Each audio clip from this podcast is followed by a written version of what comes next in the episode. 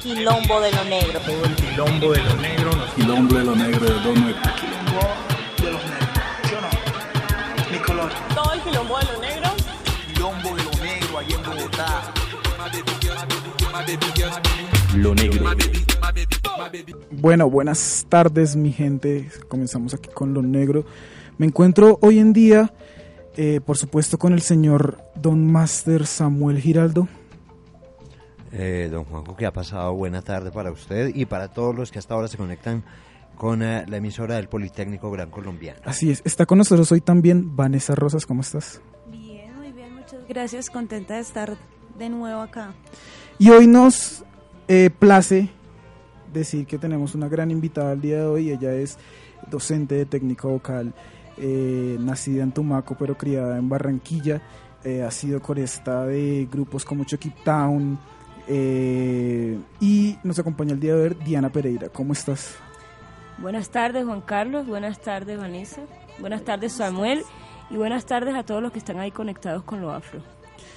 Bueno, el día de hoy vamos a estar hablando con Diana acerca de su gira, La Actitud, que va a estar eh, dando shows en diferentes partes de la ciudad de Bogotá y lo que representa para ella eh, ser eh, una, eh, digamos, representante, valga la redundancia, de la música afro aquí en Colombia y aquí en Bogotá, para ser más específicos. Vamos a estar hablando también acerca de lo que está pasando en Tumaco en el ámbito educativo y social y vamos a, estuvimos hablando con Ana María que es la subdirectora del Teatro Libre, que nos va a hablar acerca del Festival de Jazz Contemporáneo.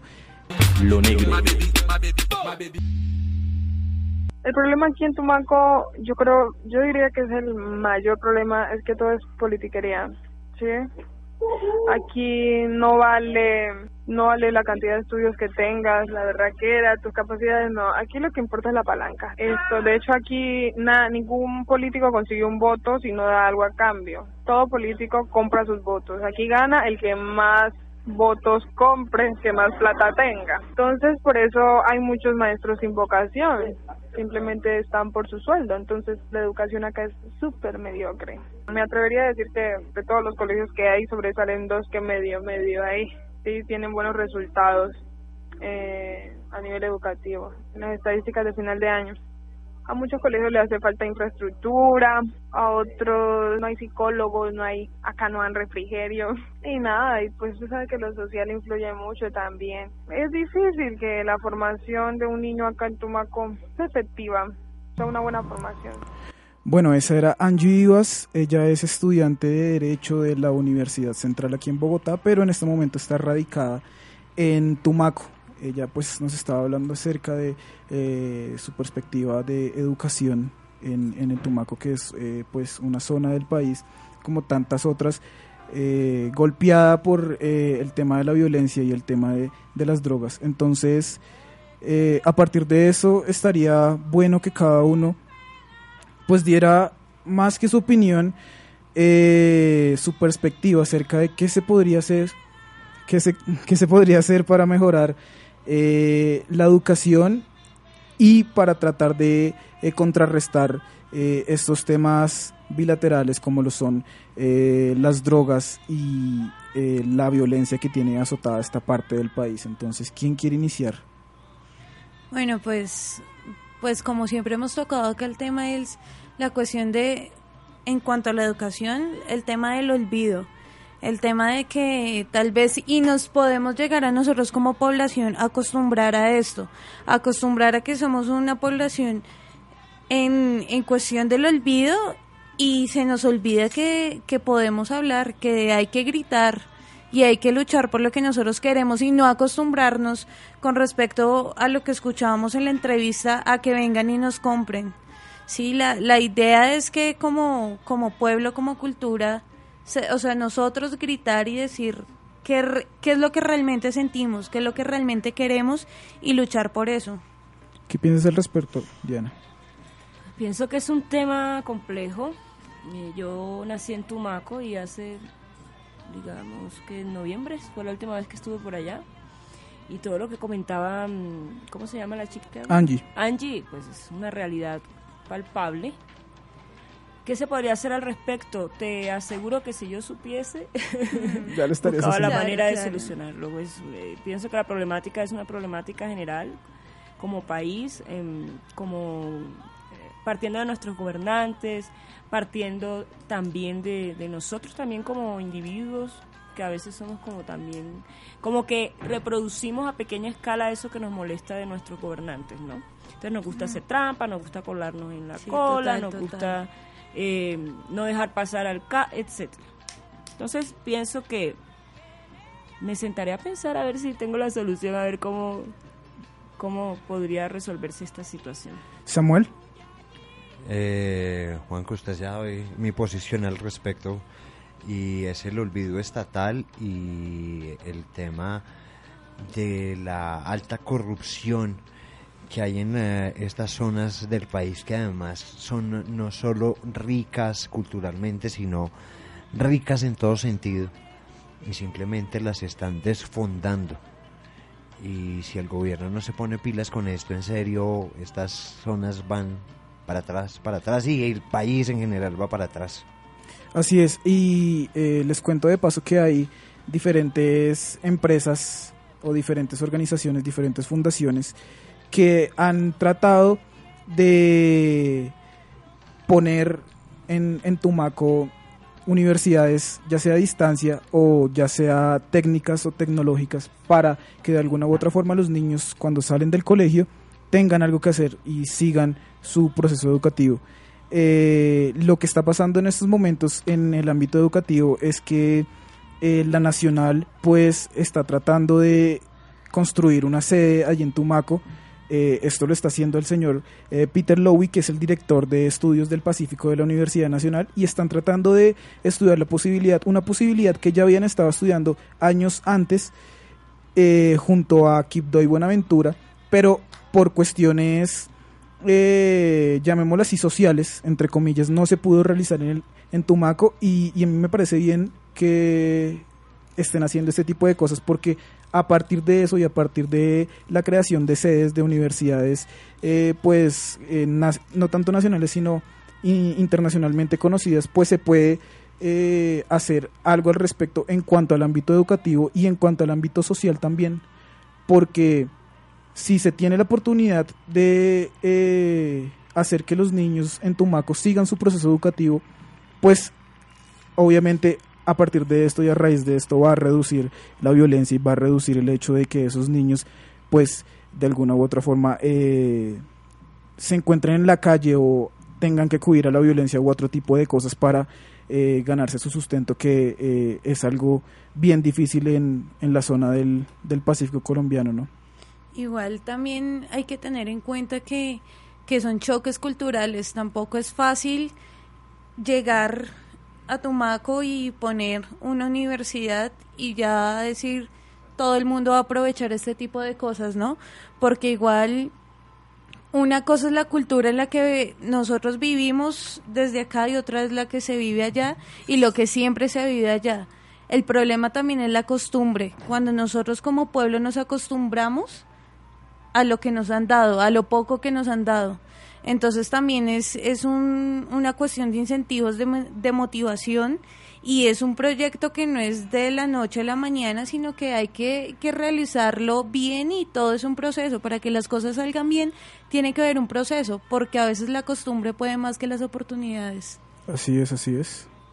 Y, y bueno, lo que, lo que está pasando ahora en Tumaco, yo creo que no lo vamos a tratar aquí en el programa porque eh, nosotros nunca nos hemos querido ir hacia el ámbito social referido a la violencia que sucede dentro de, dentro de un lugar de- determinado. Lo que quiere lo negro en realidad es tratar de informar y tratar de eh, aportar poco a poco su granito de arena, que por supuesto va creciendo siempre con hoy como invitada Diana Pereira, y es eh, tratar de aportar ese grano de arena en el, en el, en el, en el desarrollo, pues no solo de la, de la comunidad afro aquí en Bogotá, sino, ¿por qué no tratar de hacerlo a nivel nacional y tratar también de pues informar a la gente acerca de lo que está pasando, que a veces es invisibilizado y que muchas veces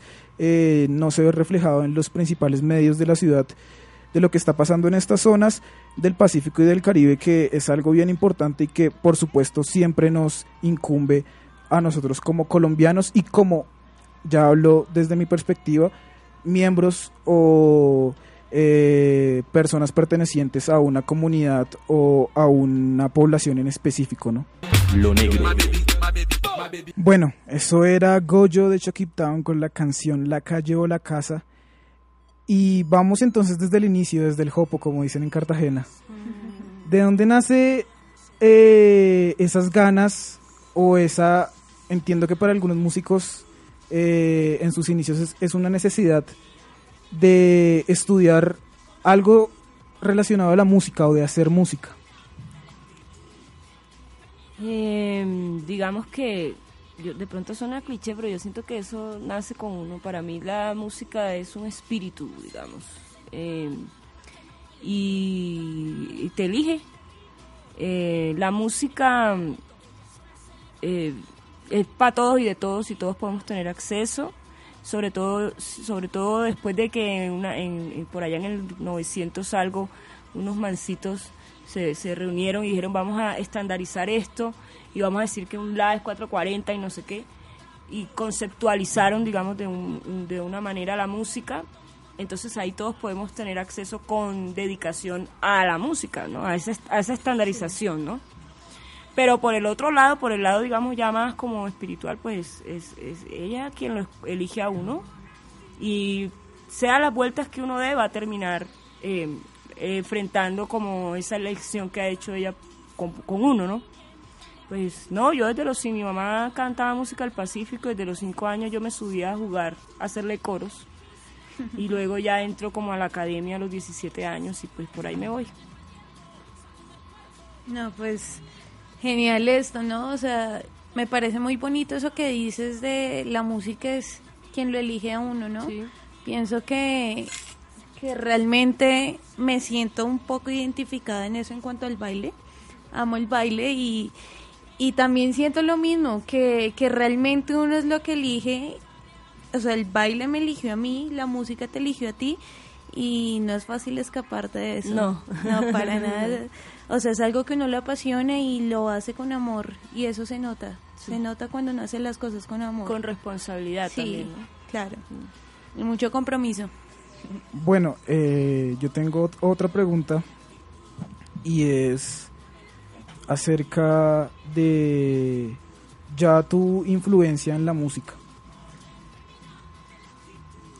Uno como, como, como representante eh, de alguna u otra forma de la comunidad afro siempre trata de rescatar esas herencias africanas que eh, nos han dejado nuestros antepasados a, través de los tiempos dentro de, de- dentro de, de tu música para todos los oyentes que la han escuchado se puede sentir eso pero además se puede sentir el ámbito o el aspecto moderno en cuanto a las eh, inclusiones de la de los beats si se puede llamar de esta forma electrónicos pero cuál es tu influencia más fuerte Eh, cuál es el arraigo musical más importante dentro de la música que haces Eh, esa, esa pregunta está muy chévere. Yo hago letras, yo compongo mis canciones, ¿no? Eh, y eh, un día eh, trabajando para Humberto Pernet, eh, me dijo, ven, vamos a hacerte un sencillo, que es, es la actitud la que está sonando. Y pues él tiene su influencia pues marcada y determinada de una manera distinta a la mía. Y pues uní mis letras con esta influencia, digamos, caribe o digamos afrocolombiana con beats em, de, de, pues eh, con beats eh, y este tipo de cosas y es eso yo cuando a mí me dicen qué tipo de música hago para mí es música Música es música. y no tengo un discurso eh, digamos como no que fue que a mí lo no no lo tengo simplemente eh, aproveché la oportunidad y me senté a hacer música Bueno, genial. O sea, realmente es, es, es chévere darnos cuenta de eso y que realmente no está dentro de los parámetros que generalmente escuchamos lo que tú dices de tener su historial y no y viene de aquí todo el cuento música es música. Y, y eso es lo bonito cuando cuando algo complejo uno lo puede hacer tan simple como expresar lo que uno ama hacer. Sí, gracias a Dios tengo el absoluto apoyo de Pernet, que es pues el sello bajo el sello disquero bajo el cual estamos haciendo el disco y de Santiago y de, y de César en el estudio BPM Studio y es hacer eh, una música que que nos alegre la vida. Sí, entonces digamos que, la, que el, el afrobeat es una cosa que te va a aprender o te va a aprender, ¿no? Y aprovechar esa, esa, esa característica nuestra para pues decir las letras que se le ocurren a Diana Pereira, sin complejo y sin pues hacerlo, hacerlo, hacer feliz a la gente y ser feliz yo diciendo lo que quiero decir como artista independiente, no lo que me toque, ¿no? Así es, así es. Y bueno, esta pregunta yo creo que es bien, es bien complicada porque además que se puede considerar dentro de lo cliché, ¿no? Tú eh, naciste en Tumaco, Sí, te criaste en Barranquilla. sí, Tienes esas dos grandes influencias, eh, una de la costa atlántica y otra de la costa pacífica, que son de alguna u otra forma eh, donde está arraigado la herencia africana eh, en relación a Colombia. sí. ¿Te sientes más de dónde? ¿De Barranquilla o de Tumaco? Eh, hace siete, ocho años antes de llegar a Bogotá me sentía más barranquillera, porque yo nac- salí de Tumaco siendo bebé. Eh, y en mi casa pues se preparaba comida tumaqueña porque mi mamá sí es muy tumaqueña. Pero después de ocho años yo puedo decir que soy colombiana. Soy colombiana, eh, muchas actitudes y características del Caribe colombiano se han ido de mí, ah, me he transformado y, y no, me siento colombiana. He, aprendido a desligarme como de esa, de tener como un ombligo pegado en un lugar específico, ¿no? Tengo la, pues tengo como los planes de algún día también salir y vivir un tiempo por fuera y quiero tener como la libertad de poder disfrutar de ese espacio, disfrutar de los espacios en donde en el momento que estoy, sin complejos. A veces eh, sentirnos de cierto lugar y del otro lugar lo que hace es amarrarnos y nos cohíbe de poder tener experiencias maravillosas. No estoy renegando de donde nací. Tumaco es un es un lugar hermoso, con una gente extraordinaria, con una comida deliciosa, con una cultura, digamos, muy bonita. Barranquilla, pues imagínate, allá hice el colegio, la universidad. Eh, sentarme en las tardes debajo de un palo de, de almendro a, a picar coquito, jugar a la buñitunita. Eh, tuve mi primer novio. Pues digamos que hay toda una historia personal. La comida de Barranquilla es deliciosísima, el mar, los amigos, la amistad es una cosa muy fuerte allá. El Sí. significado de la amistad en el Caribe es una cosa muy, muy, muy fuerte. Eh, y Bogotá pues es la que me ha abierto las puertas para poder hacer todo esto, para poder conocer gente maravillosa, músicos maravillosos. Y, y aquí fue donde conocí por lo menos, por ejemplo, a, a la persona con la que estoy ahora, de la que estoy muy enamorada y estoy muy agradecida de la vida por haberme encontrado con ese ser. Quizás en Barranquilla ni en Tumaco me lo hubiese encontrado. Entonces digamos que, que no, soy colombiana, muy, muy, muy colombiana, agradecida de haber nacido en esta tierra, porque también creo que, que a uno se le elige dónde nacer, a uno eligen por uno, ¿no? Entonces, feliz, agradecida de ser colombiana. Bueno, Samuel, ¿tiene alguna pregunta para nuestra querida invitada del día de hoy? ¿Ninguna? ¿Tú tienes alguna pregunta? Eh, no, pues ella ya nos ha contado cómo ha sido su, su, su experiencia acerca de la música, cómo lo ha vivido. Me, me gustó mucho lo que dijiste acerca de, de que uno no se debe amarrar, amarrar a un lugar, ¿no? Cuando, cuando uno se amarra a ciertas cosas, se cohíbe de vivir lo que la vida le está dando por vivir en ese momento. Sí, creer en las limitaciones que nos han puesto los gobiernos, esa cosa que visa y que imagínate tú. Total. No. Entonces me parece, me parece genial eso, me parece tu forma de, de pensar es algo que lo logras expresar a través de la música y eso es lo bonito cuando uno logra transmitir lo que es uno a través de lo que hace. Ah, bueno, gracias por el piropo. Bueno, yo sí tengo bastantes preguntas. Eh, la siguiente es, hace un rato eh, estábamos hablando acerca de que estuviste en París con Alerta Camarada, que estuviste en Francia. Sí. ¿Qué tal es eh, la recepción del público eh, francés en relación a estos ritmos que si bien no son tradicionales colombianos, siempre uno colombiano le, le intenta meter su esencia a lo que haga? Entonces, ¿qué tal es esa recepción de una agrupación de un artista colombiano en una tierra y en una, eh, digamos, cultura como lo es la, la francesa? Bueno, digamos que hay dos factores importantes. Uno, que uno como colombiano cuando sale, sale a romperla con la música, ¿no? Sale con todo, es, es- es otra sensación, es otro como otro ánimo, uno va con todo, Y por el otro lado, eh, digamos que, el público europeo, porque estuvimos en España también, es un público receptivo. Se, escucha, pero eh, sí se sintió una recepción muy positiva, muy positiva y muy agradable. Fuimos muy felices, eh, fueron más de 24 conciertos en esa gira. Entonces, no, agradabilísimo. Eh, ¿Y qué tal fue? Aquí siempre añadimos nuevas palabras. Agradabilísimo, muy bien. normal. Siempre, siempre. Alguno sale con alguna palabra de, de Cartagena o de, o de la costa pacífica, pero bueno. Y ahora, eh, ya en el ámbito nacional, ¿qué tal fue esa experiencia de haber tocado, ya nos decías que por segunda vez el Behind the Machine, un disco eh, hermosísimo de Chucky Town, que se presentó en un festival tan grande y que además no tiene eh, como nombre lo que realmente hace Chucky Town. Yo creo que Chucky Town en género no tiene nombre. O sea, o yo no lo podría encasillar y creo que ellos tampoco. ¿Cómo fue esa experiencia de haber tocado eh, y haber estado con ellos como corista en un, en un festival tan grande y frente a un público que de alguna u otra forma no los conocía en ese formato? Eh, yo fui invitada a ser parte de la grabación de los coros del disco Behind the Machine y cuando me llaman a decir, no, es que va en vivo en Rock al Parque, yo imagínate, yo, yo, yo le decía a quien me decía, le decía, ¿qué qué? ¿Me estás hablando en serio? Porque para uno como músico, sea corista, sea enfrente, sea estar en una plataforma como Rock al Parque, no, eso no tiene nombre. Yo estuve en el 2011, si no estoy mal, 2010, con Alerta Camarada, de- eh, justo antes de Kim Animali. Eh, y bueno, eso fueron, eso fueron, ¿qué? 300 mil personas.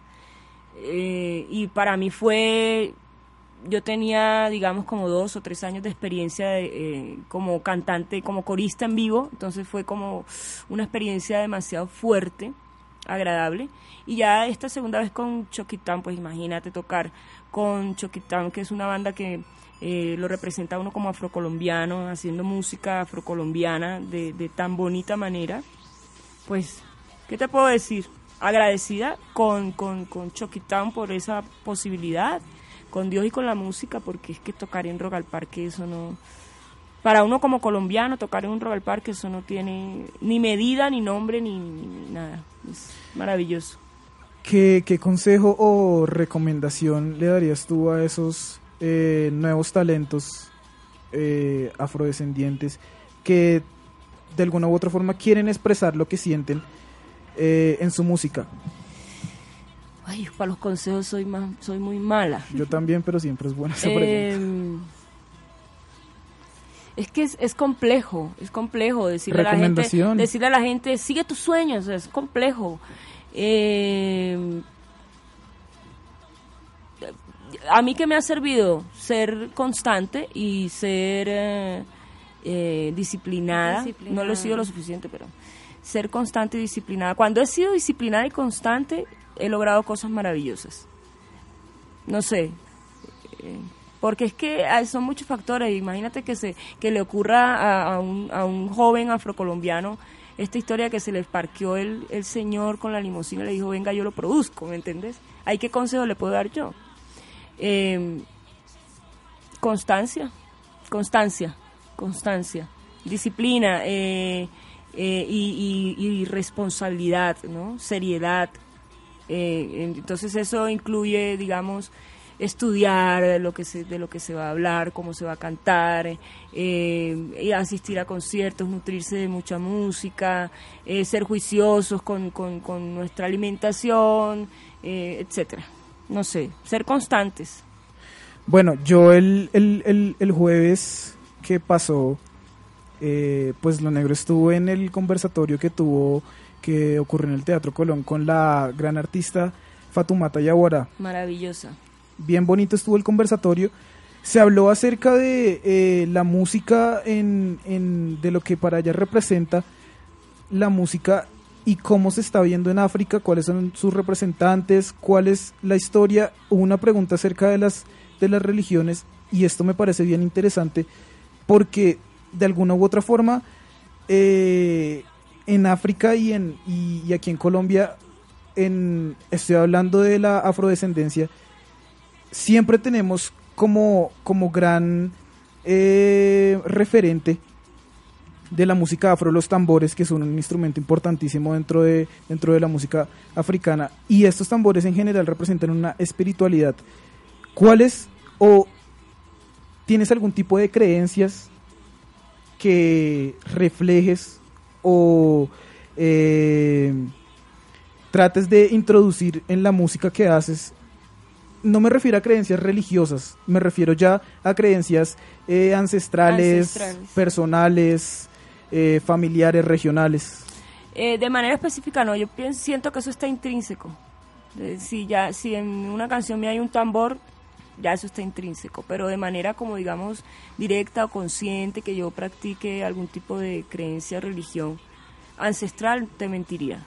Eh, he tenido varios ejercicios, digamos, religiosos y como intentando encontrar esa cosa que siempre hemos buscado, que la sentimos perdida. Y en este momento de mi vida, digamos, pues estoy en un proceso de, de dar gracias y de, y de estar tranquila y de no meterme con el otro y dar gracias todos los días. Ese es como mi ejercicio espiritual, digamos. ¿Y que se viene para Diana Pereira como música y como artista eh, a nivel nacional y por qué no internacional? Eh, Dios te oye, muchacho. Eh, en este momento estamos, eh, gracias a IDARTES, eh, la alcaldía de Bogotá, que eh, abrió las convocatorias Becas Giras por Bogotá. Eh, soy ganadora de una de las becas y estamos entonces poniendo en marcha la gira por Bogotá, la actitud gira por Bogotá. Vamos a estar presentando en este próximo 18, jueves 18 a las 6 de la tarde en el Teatro El Parque, el teatro que queda ahí en el teatro en el Parque Nacional. Parque Nacional. 6 de la tarde entrada libre. Luego vamos a estar en las canchas de Palo Quemado el 16, no, 10 y- 26 de octubre. Y en, eh, en el Anónimo Bar, eso es la 100 con Suba, eh, aproximadamente 16 de octubre. Como, y eh, estamos paralelo a eso haciendo, capturando los instrumentos para el disco eh, Te hablo a ti, producido por el sello Pernet Records, coproducido por Beats Palmundo eh, y otros personajillos que también están metiéndole mano al disco.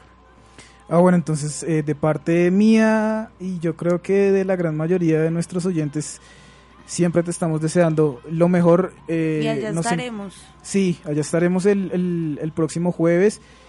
Y los mejores deseos, la mejor energía y alegría en toda tu música como lo vienes haciendo. Muchas bendiciones. Y, y bueno, adelante con, con- con esta representación tan grande que estás haciendo de la población afro aquí en Colombia. Eh, muchas gracias a Samuel, a Vanessa, Juan Carlos por este espacio.